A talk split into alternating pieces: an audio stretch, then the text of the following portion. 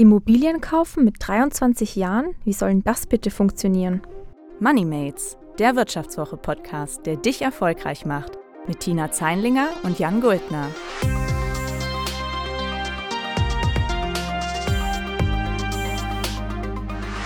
Herzlich willkommen zu Moneymates. Ich bin Tina Zeinlinger und heute mit mir im Studio ist meine Kollegin Theresa Raufmann.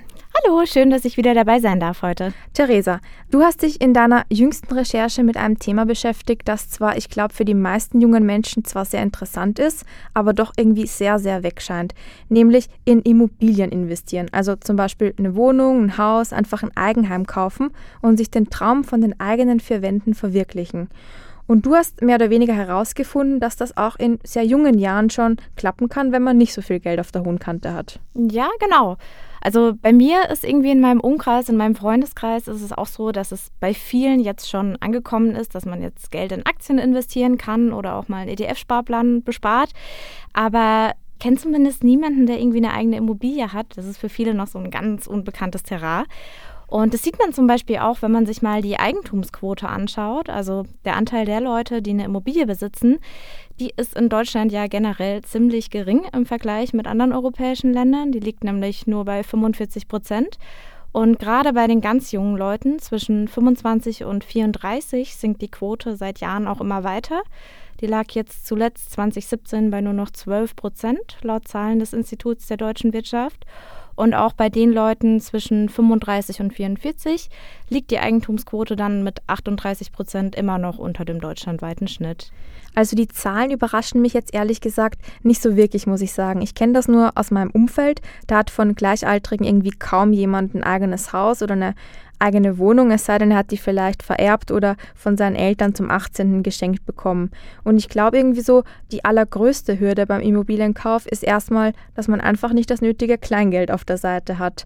Ich habe jetzt zum Beispiel einfach mal so geschaut, was aktuell so eine neue Wohnung in Düsseldorf kostet und bei einer zwei bis drei Zimmerwohnung in einem Neubauprojekt kommt man da auf ja 300.000 bis 500.000 Euro.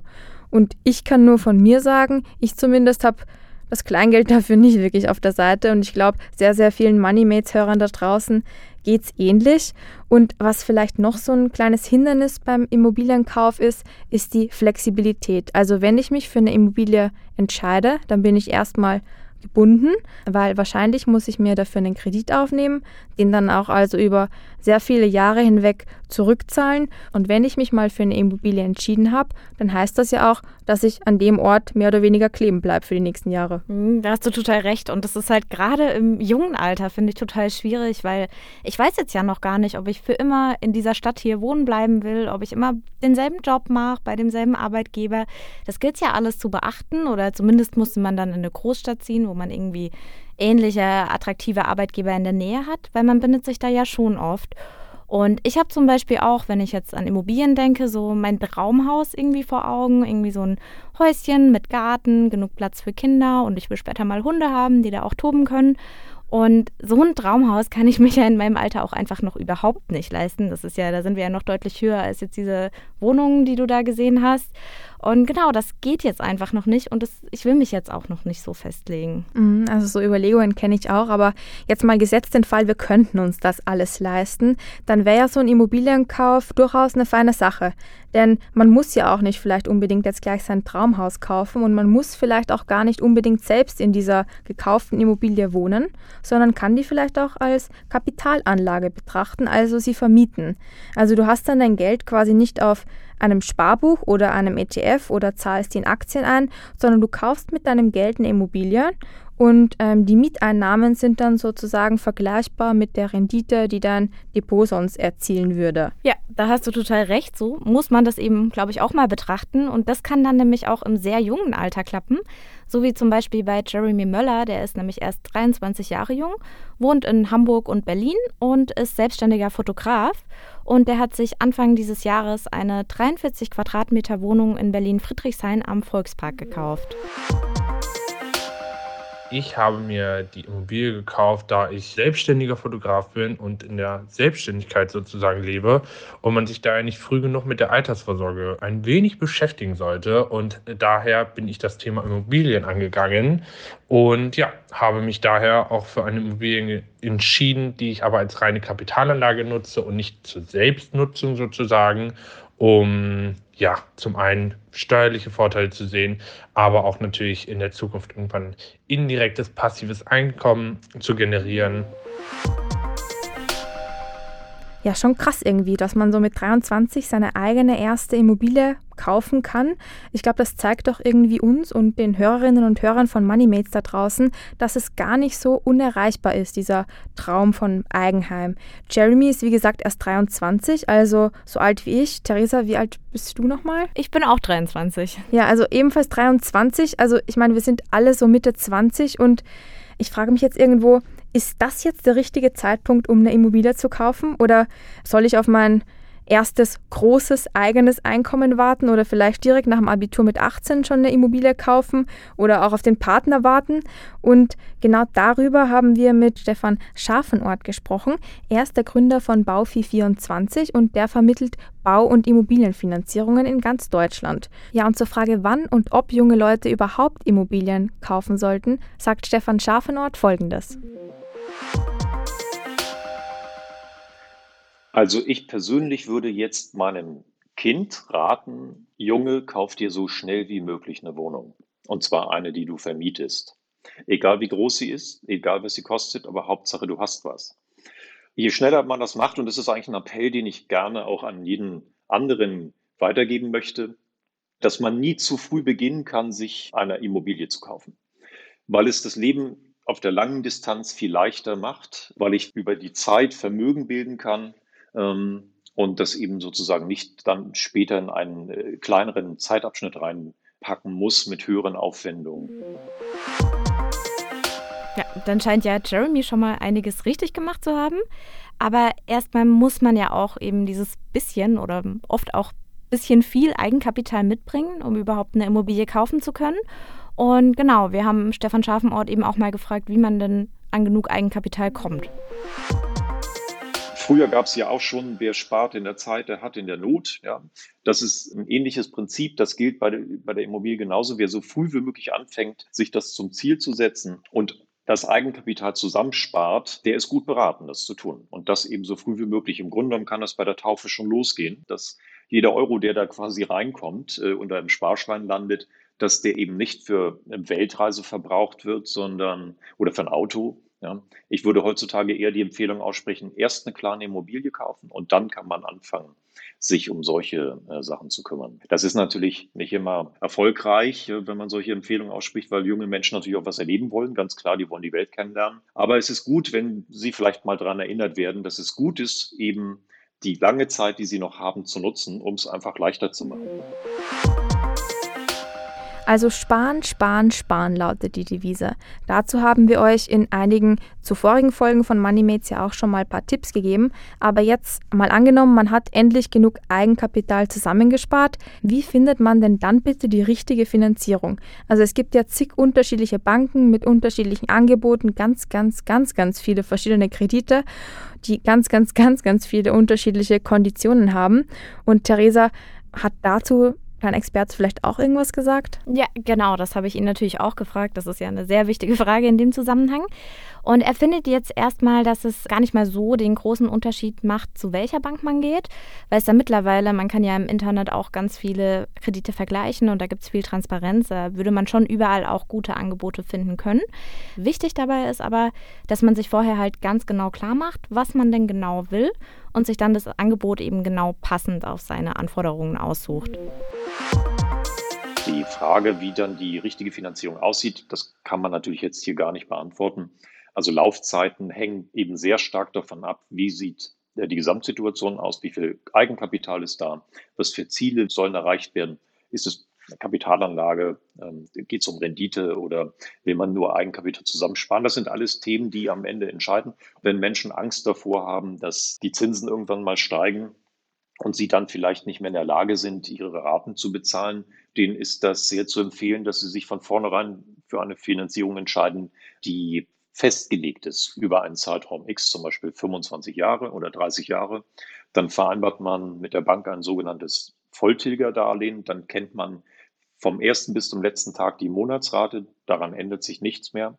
Und äh, damit habe ich ein höchstmögliches Maß an Sicherheit.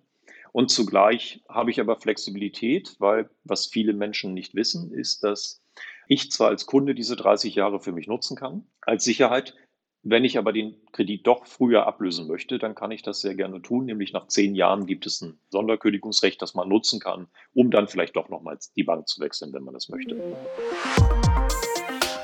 Also so ein gewisses Maß an Sicherheit ist gerade bei einem so großen Investitionsvorhaben natürlich total wichtig. Das haben wir jetzt gerade eben schon mal gehört. Aber so sicher sind die ganzen Lebensumstände gerade als junger Mensch dann ja doch nicht immer. Also wer weiß, ob man vielleicht doch nicht mal seinen Job verliert in einigen Jahren oder vielleicht auch selbst den Job wechseln möchte. Mal zieht man in eine andere Stadt oder mal erwartet man vielleicht irgendwann mal ganz was anderes von seinem Leben und will vielleicht mal ein Jahr um die Welt reisen und gar nicht mehr arbeiten oder so. Also eine Immobilie wäre dann wahrscheinlich nicht so ideal. Und bei Beziehungen weiß man ja auch nicht, ob die für immer halten. Und gerade bei so Beziehungen frage ich mich, sollte man denn so eine Finanzierung zusammen mit seinem Partner starten? Also hat das nur Vorteile oder auch nur Nachteile? Und was sagt dein Experte dazu? Das kann man mit einem ganz klaren Jein beantworten. Also nehme ich einen Kredit alleine auf, dann bin ich auch nur alleine dafür verantwortlich. Das hat große Vorzüge. Ich muss mich mit niemandem absprechen. Ich bin nur für mich verantwortlich und trage eben alle Konsequenzen und nutze auch die Vorteile. Zweifelsohne macht es sehr viel Sinn, sich mit einem Partner zusammen eine Immobilie zu kaufen, weil auf der einen Seite natürlich durch gemeinsame Einkünfte mehr Immobilie zu kaufen ist und auf der anderen Seite eben auch ganz klar mehr Stabilität dasteht. Ich sprach das gerade schon an, im Falle zum Beispiel von Arbeitslosigkeit oder generell von Einkommensverlust, dann kann der andere ausgleichen. Das ist, sind sehr wertvolle Vorteile, die man nutzen kann, wenn man gemeinsam finanziert. Aber das ist eben auch nicht frei von Risiko. Mein Tipp an dieser Stelle wäre, dass man, bevor man zum Notar geht oder die Finanzierung unterschreibt, sehr, sehr genau bespricht, was passiert, wenn man sich trennt. Ja, also das klingt jetzt natürlich mal so ein bisschen traurig, dass man sich da schon direkt bewusst macht, dass es vielleicht doch nicht für immer ist, aber natürlich auf jeden Fall vernünftig, gerade wenn es um so Summen geht.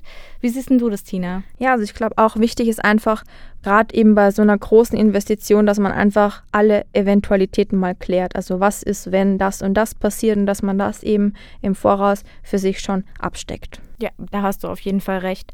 Und ich glaube jetzt auch so, auch nach meinem Gespräch mit dem Experten, dass man, wenn man eben irgendwie eine vernünftige Finanzierung in der Tasche hat und auch weiß, dass man jetzt gar nicht unbedingt seine super duper Traumimmobilie direkt kaufen muss, sondern auch vielleicht erstmal klein anfängt, nur ein kleines Apartment, was man dann vermietet, dass man dann vielleicht tatsächlich doch auch schon sehr jung anfangen kann, in Immobilien zu investieren. Und jetzt interessiert uns natürlich auch noch, was ihr, liebe Hörerinnen und Hörer, von Immobilieninvestments haltet. Also hattet ihr das schon vor unserer Folge jetzt gerade auf dem Schirm oder ist das für euch jetzt auch komplett mal total neues Neuland gewesen, dass ihr euch denkt, hä, wie soll ich als junger Mensch in eine Immobilie investieren? Oder falls ihr vielleicht sogar schon eine eigene Wohnung habt oder ein Haus vielleicht sogar und das vielleicht auch vermietet, egal ob vererbt oder selbst gekauft, lasst uns das gerne wissen. Schickt uns eure Erfahrungen und Ideen oder vielleicht auch Fragen auf den üblichen Kanälen, Social Media, auf Facebook oder auch per E-Mail oder auf unser MoneyMates Handy. Und die Kontaktdaten findet ihr wie immer ja auch bei uns in den Show Notes. Ja, und vielleicht klappt es bei uns beiden ja dann auch bald mit der ersten eigenen Immobilie. Können wir ja mal gucken, wie wir das finanzieren können. Genau, und zum Schluss hört ihr einen unserer Börsenboomer. Diesmal ist es der Martin Gerd. Er ist Redakteur im Geldressort der Wirtschaftswoche und er verrät euch jetzt noch drei Punkte, wie ihr eine gute Immobilienfinanzierung erkennen könnt. Ich sag Servus, Pfirti und Baba. Wer als junger Mensch schon in Immobilien investieren will, sollte bei der Finanzierung ein paar Dinge beachten. Zunächst ist es wichtig, genügend Eigenkapital mitzubringen. In der Regel sollten dies 30 Prozent des Kaufpreises der Immobilie plus Nebenkosten sein. Nebenkosten sind beispielsweise Maklerprovision, Grunderwerbsteuer und Notargebühren. Sie können bis zu 15 Prozent des Kaufpreises ausmachen. Viele Berufsansteiger können jedoch nicht so viel Eigenkapital aufbringen. Das heißt aber nicht, dass sie ihren Traum von einem Immobilienkauf aufgeben müssen. Die Eltern können beispielsweise einen Teil des Kapitals aufbringen oder die jungen Immobilieneinsteiger können den nötigen Eigenanteil ansparen. Möglich ist dies beispielsweise über Vorsparpläne. Wichtig ist auch, dass der Immobilienkredit bezahlbar ist. Die Rate aus Zins und Tilgung des Immobilienkredits sollte daher bei maximal 30 Prozent des verfügbaren Haushaltsnettoeinkommens liegen. So bleibt genügend Geld für die übrigen laufenden Ausgaben. Andernfalls könnten sich die Betroffenen übernehmen. Weil die Bauzinsen derzeit so niedrig sind, sollten sich die Kreditnehmer möglichst lange an einen Zins binden. Es ist daher sinnvoll, sich mindestens 15 Jahre auf einen festen Zins festzulegen. Ersetzen die Kreditnehmer die Rate, mit der sie ihre Schuld tilgen, bei rund 4% fest, haben sie bis zum Auslaufen des Zinses mehr als die Hälfte der Hypothek abgetragen. So sparen sie erheblich Zinskosten, weil der Anschlusskredit in der Regel teurer sein wird. Das war MoneyMates, der Wirtschaftswoche-Podcast, der dich erfolgreich macht, mit Tina Zeinlinger und Jan Guldner. Produziert von Anna Höhnscheid.